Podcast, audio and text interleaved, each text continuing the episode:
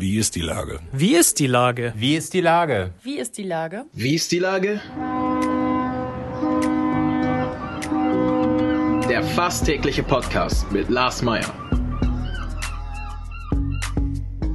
Wie ist die Lage? Unser fast täglicher Podcast als Kooperation mit der Mopo und der Gute-Leute-Fabrik spürt tagesaktuellen Fragen nach. Macher, Musikerinnen, Models, Mütter und Politiker – genauso wie Schwestern, Schweißer, Freiberufler oder Helfer, kommen knapp 15 Minuten zu Wort. Die Auswahl ist rein subjektiv, aber immer spannend und überraschend. Mein Name ist Lars Meyer und ich rufe fast täglich gute Leute an.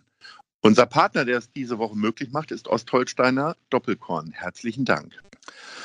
Heute befrage ich Multiunternehmer und den Fraktionsvorsitzenden der Grünen in der Bürgerschaft, Dominik Lorenzen. Ahoi, Dominik. Hallo, lieber Lars. Lieber Dominik, du bist in den Niederlanden geboren. Wie viel Holland steckt denn in dir drin?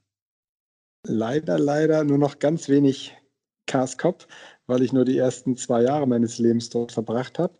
Mir wurde äh, äh gesagt, ich äh, hätte mal ein bisschen Holländisch gesprochen, äh, aber ich habe es leider alles vergessen, muss ich zugeben. Wart ihr irgendwie auf der Durchreise oder hast du tatsächlich holländische Wurzeln?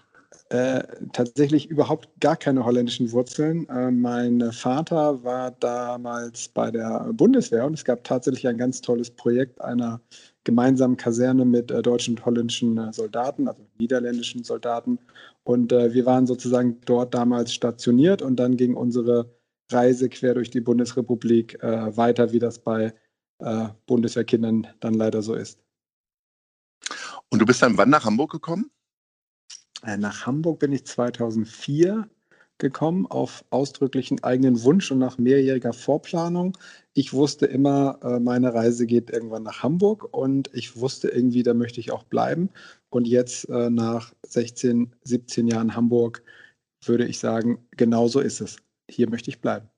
Du bist angekommen und äh, sorgst für relativ viel Wirbel. Also ähm, in der Wirtschaft hast du tatsächlich, du hast ja mehrere Unternehmen, bist mit einem Unverpacktladen sehr erfolgreich und nach vorne gegangen, hast aber zudem auch noch ein äh, Fitnessstudio, machst den Caro Beach und hast auch noch eine Incentive-Firma, wo Firmen ein bisschen Spaß und Abwechslung und auch Teambuilding buchen können. Ähm, das hört sich ein bisschen so an wie mein Arbeitsalltag. Ich sage ja immer, ich baue mir den wie äh, Pippi Langstrumpf, ich baue mir die Welt, wie sie mir gefällt. Ist es bei dir auch so oder äh, weil es geht ja doch sehr in unterschiedliche Richtungen bei dir. Ähm, ja, ich habe irgendwie immer, äh, wie sagt man, Hummeln im Hintern. Ich äh, habe total Lust, neue Projekte anzufangen. Ich habe Ideen. Und ich habe irgendwann gelernt in den äh, ja eigentlich 20, 25 Jahren, wo ich Dinge tue, dass ich immer dann erfolgreich bin, wenn ich um mich drumherum Menschen habe, die äh, das ist, was ich mir so ausdenke, auch mit mir zusammen gestalten können. Und äh, genau das ist so. Also ich bin da jetzt nicht täglich operativ eingebunden, so nennt man das dann ja, sondern da gibt es ganz tolle Leute, die äh, das viel besser können als ich, diese Projekte auch mit Leben zu füllen und zu gestalten und kreativ zu machen. Aber ich bin immer gut darin, ähm, auch, auch neue Sachen mit anderen zusammen auf die, auf die Schiene zu bringen.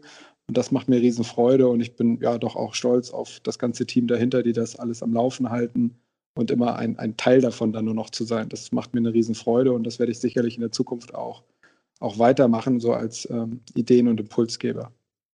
Jetzt hast du ausgerechnet in der größten Wirtschaftskrise in den letzten Jahren, äh, der letzten Jahre, äh, eine weitere Idee gehabt, die dich noch ein bisschen weiter wegbringt vom Kern deiner ganzen Wirtschaftsaktivitäten. Du bist Fraktionsvorsitzender der Grünen im, in der Bürgerschaft geworden. Ähm, wann ist dir klar geworden, dass du das jetzt auch noch machen möchtest? Ähm, also das war keine äh, spontane Idee, sondern ähm, ich habe immer schon Politik gemacht und mich immer schon sehr für Politik interessiert. Ich wollte immer irgendwie mitmachen und ich hatte immer irgendwie eine Idee, wie man Dinge anders machen könnte. Und ähm, ja, wir, wir Leute in der Politik, wir sind ja auch ein bisschen bekloppt. Wir haben auch immer den Drang, das dann zu gestalten. Und da habe ich auch viel Respekt und viel Anerkennung wirklich für tolle Politikerinnen und Politiker aller Parteien. Und äh, da sind wir auch irgendwie alle oft ein Team. Also da wird auch viel zusammengearbeitet, auch wenn auf der großen Bühne gegeneinander gearbeitet wird. Das gehört ja auch zum politischen Spiel. Ich mache seit zwölf Jahren ähm, Politik und Parteipolitik etwas aktiver in verschiedenen Konstellationen. Das war immer sozusagen mein, mein Hobby, in dem ich sehr viel Zeit investiert habe. Und ich empfinde es als totales Privileg, dass ich jetzt äh, in eine Situation gekommen bin, wo ich äh, Politik wirklich auch hauptberuflich machen kann. Ähm, seit meiner Wahl vor, ich glaube, acht Tagen waren es jetzt, habe ich ungefähr 18 Stunden die Woche Politik gemacht. Also ein bisschen weniger darf es dann in den nächsten Wochen und Jahren auch wieder werden. Ähm, aber ich habe mir dafür alles freigeschaufelt und äh, finde das als totales Privileg, hier mitgestalten zu dürfen. Und auch als totales Privileg für eine so große grüne Fraktion, also ne, größte Bürgerschaftsfraktion der Grünen im Hamburger Rathaus aller Zeiten. Ähm, das ist auch ein Privileg, das gestalten zu dürfen und das, ähm, das weiß ich auch. Du und Jennifer Jasberg, ihr galt so ein bisschen als Überraschungsbesetzung. Äh, wie überraschend war es denn für dich? Also ich meine, du, du wirst ja schon irgendwie die Möglichkeiten gesehen haben, ähm, dass es dann am Ende dann doch geklappt hat. Und was glaubst du, was war das Geheimnis? Wenn es ein Geheimnis gab, würde ich es dir jetzt nicht verraten. Mhm. Ähm, ich ahnte es. Nein, es, es gibt kein Geheimnis. Äh, man muss sich klar machen, dass in der Politik auch die Rahmenbedingungen stimmen müssen. Also es ist einfach auch viele Zufälle dabei und ähm, also man muss einfach verdammt viel auch selber einbringen und arbeiten und es gehört auch eine Menge Fleiß dazu. Politik braucht sehr viel Zeit. Also Entscheidungsfindung zwischen Menschen, das kennt jeder aus seiner Familie, sind sehr, sehr aufwendig. Das ist das Wesen von Demokratie, auch parlamentarischer Demokratie. Ähm, und ich glaube, ich war mit vielen wichtigen Fähigkeiten und dieser Bereitschaft, diese Zeit zu investieren und auf Menschen zuzugehen, immer da. Trotzdem waren es auch einige Zufälle und ähm, Dynamiken, die dann ähm, dafür sorgen, dass man so eine Chance bekommt. Man muss sie dann auch noch ergreifen. Ähm, aber es wären auch viele andere ähm, da gewesen, die das auch ganz toll hätten machen können. Ähm, jetzt ist es so, wie es ist. Ich bin total froh, dass ich diese Chance bekomme und ich werde mich dafür grüne Politik und vor allen Dingen für diese tolle Fraktion auch einfach richtig reinknien. Wie gut kannst du denn eigentlich verlieren? Ich meine, deine, deine äh, Karriere sieht ja bisher so aus, als wäre hätte alles einfach geklappt, auch im, in, den, in den ganzen Unternehmungen und so weiter. Hast du mal gelernt zu verlieren? Wann war so der letzte Tiefpunkt? Na, ich bin gerade mitten in einem richtigen Tiefpunkt. Ich habe seit 2010 eine ähm, Eventagentur aufgebaut, die sich speziell an Firmen richtet, um tolle Team-Events mit Firmen zu machen. Wir bauen Flöße und machen Bogenschießen und tolle Events.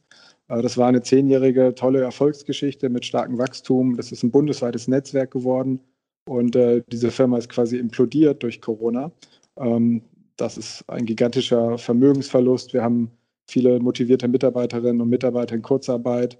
Ähm, also im Unternehmerleben sind ähm, Tiefpunkte ein wesentlicher Teil des, der, Existenz und das, das ist normal. Ich habe immer wieder Projekte gestartet, die nicht funktioniert haben. Ich habe immer wieder viele Niederlagen eingesteckt.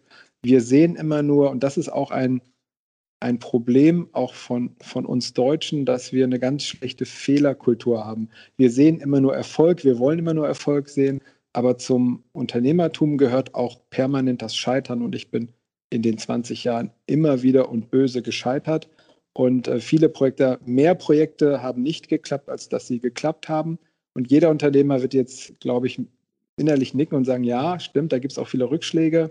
Ich nicke das schon. Würde ich, da würde ich mir wünschen, dass es eine bessere Fehlerkultur gibt. Es gibt zum Beispiel dieses Format der, ich glaube, das heißt Fuck Up Nights, das finde ich absolut genial. Unternehmerinnen, Unternehmer berichten, berichten in epischer Breite über ihr Scheitern. Nichts könnte lehrreicher sein, aber uns zuzugestehen, dass auch Dinge nicht funktionieren und wir dann aufstehen und das nächste versuchen, das ist das Wesentliche für eine dynamische Wirtschaft. Wirtschaft und die Grünen sind zwei Begriffe, die man bisher nicht so richtig zusammen vermutet hat. Ähm, du bist ja auch wirtschaftspolitischer Sprecher ähm, in der Bürgerschaft der Grünen gewesen. Ähm, gewesen.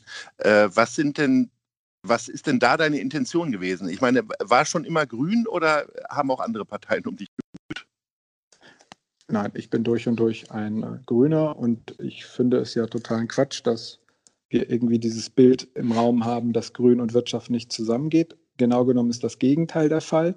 Selbstkritischerweise muss ich sagen, dass natürlich die anderen Parteien dieses Bild gerne bedienen, das ist klar. Aber auch aus uns selbst heraus wird dieses Bild manchmal genährt und ähm, das ist ein Fehler, denn wenn wir eine andere Form von Nachhaltigkeit leben wollen, und das ist ja, was wir Grüne wollen. Also einen anderen Umgang mit den hochgestochen planetaren Ressourcen. Dann funktioniert das ja nur, wenn wir auch andere Arten von Wirtschaft ausdenken, erfinden. Also im Prinzip von der sozialen Marktwirtschaft zur ökosozialen Marktwirtschaft. Und das muss ja das neue Normal sein. Also, dass man die vorhandenen Ressourcen nutzt und nicht zerstört, ist doch normal. Und ähm, grüne Politik kann nur funktionieren, wenn wir neue Ideen haben, wie Wohlstand und Wirtschaft funktionieren.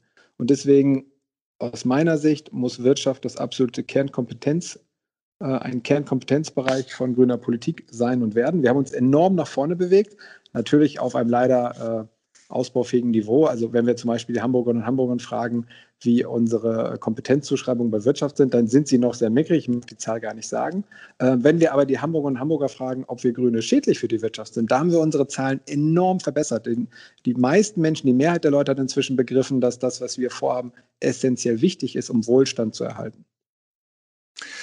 Jetzt geht es ja schon in die Sommerpause für euch. Also ihr habt gerade jetzt mal äh, zwei Wochen ähm, äh, bist du oder knapp zwei Wochen bist du jetzt Fraktionsvorsitzender, da geht schon wieder in die Sommerzeit. Ähm, wie nutzt du die Zeit, um dich beruflich weiter vorzubereiten?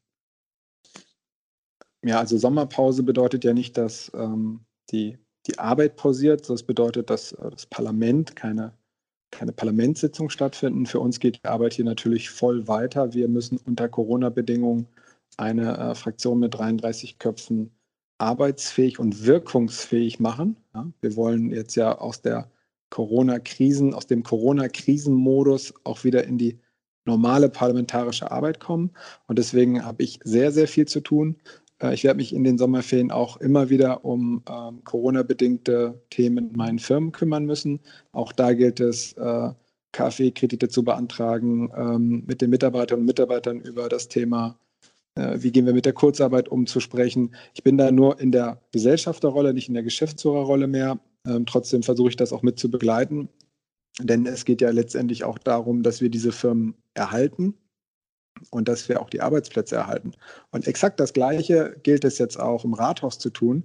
Es geht darum, dass wir einmal unsere politischen Ziele nicht aus dem Blick verlieren, also Mobilitätswende, klimagerechte Stadt gleichzeitig aber jetzt vor allem dafür sorgen und gerade deswegen dafür sorgen, dass wir hier auch äh, Arbeitsplätze in der Stadt erhalten, weil da sind eine Menge Arbeitsplätze in Gefahr. Und es zeigt sich immer mehr, dass das, was unser Bundeswirtschaftsminister mal so leichtfertig gesagt hat, niemand wird seinen Job verlieren.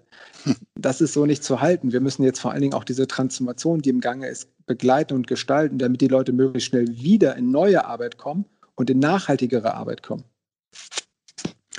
Man hat das ähm, Gefühl, dass wir neben all den Problemen natürlich auch ein Thema in dieser Stadt gerade haben, das ist der Innensenator und sein mögliches Fehlverhalten. Jeder spricht darüber, nur die Fraktion der Grünen scheint stumm zu bleiben und auf der Zuschauertribüne zu sitzen. Wie kommt das? Nein, wir wurden ganz viel dazu befragt und äh, haben auch immer was dazu gesagt, so wie ja fast alle politischen Entscheidungsträger im Augenblick dazu befragt werden. Äh, das Ganze ist äh, höchst ärgerlich und ich finde, Andi Grote hat in seiner eigenen Stellungnahme das genau in dem Sinne gut auf den Punkt gebracht. Er hat gesagt, ja, das hätte nicht sein dürfen, es tut mir leid. Und äh, jetzt wird erstmal geprüft, was da genau stattgefunden hat. Und ich fände es total falsch, da jetzt weiter drauf einzugehen.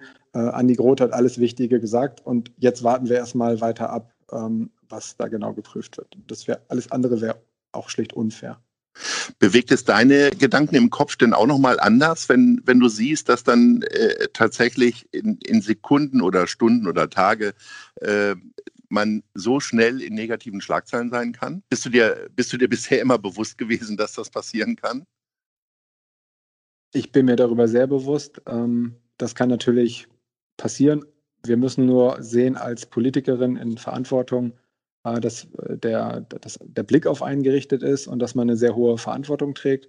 Und mein Gefühl ist, dass fast alle ähm, politischen Entscheidungsträger in dieser Stadt diesen Blick haben und sehr genau darauf achten und sich auch sehr genau, genau beraten lassen, äh, was man tun kann und was man nicht tun kann, um dieser Vorbildfunktion, die man nun mal äh, in der Politik hat, auch gerecht zu werden. Ich bin mir darüber voll im Klaren. Schöne Abschlussworte, lieber Dominik. Äh, unsere Zeit ist schon wieder zu Ende. Ich wünsche dir äh, einen schönen Sommer, vor allen Dingen natürlich auch mit Erholung und nicht nur mit politischer Arbeit und äh, sage Ahoi. Vielen Dank, lieber Lars. Tschüss. Tschüss.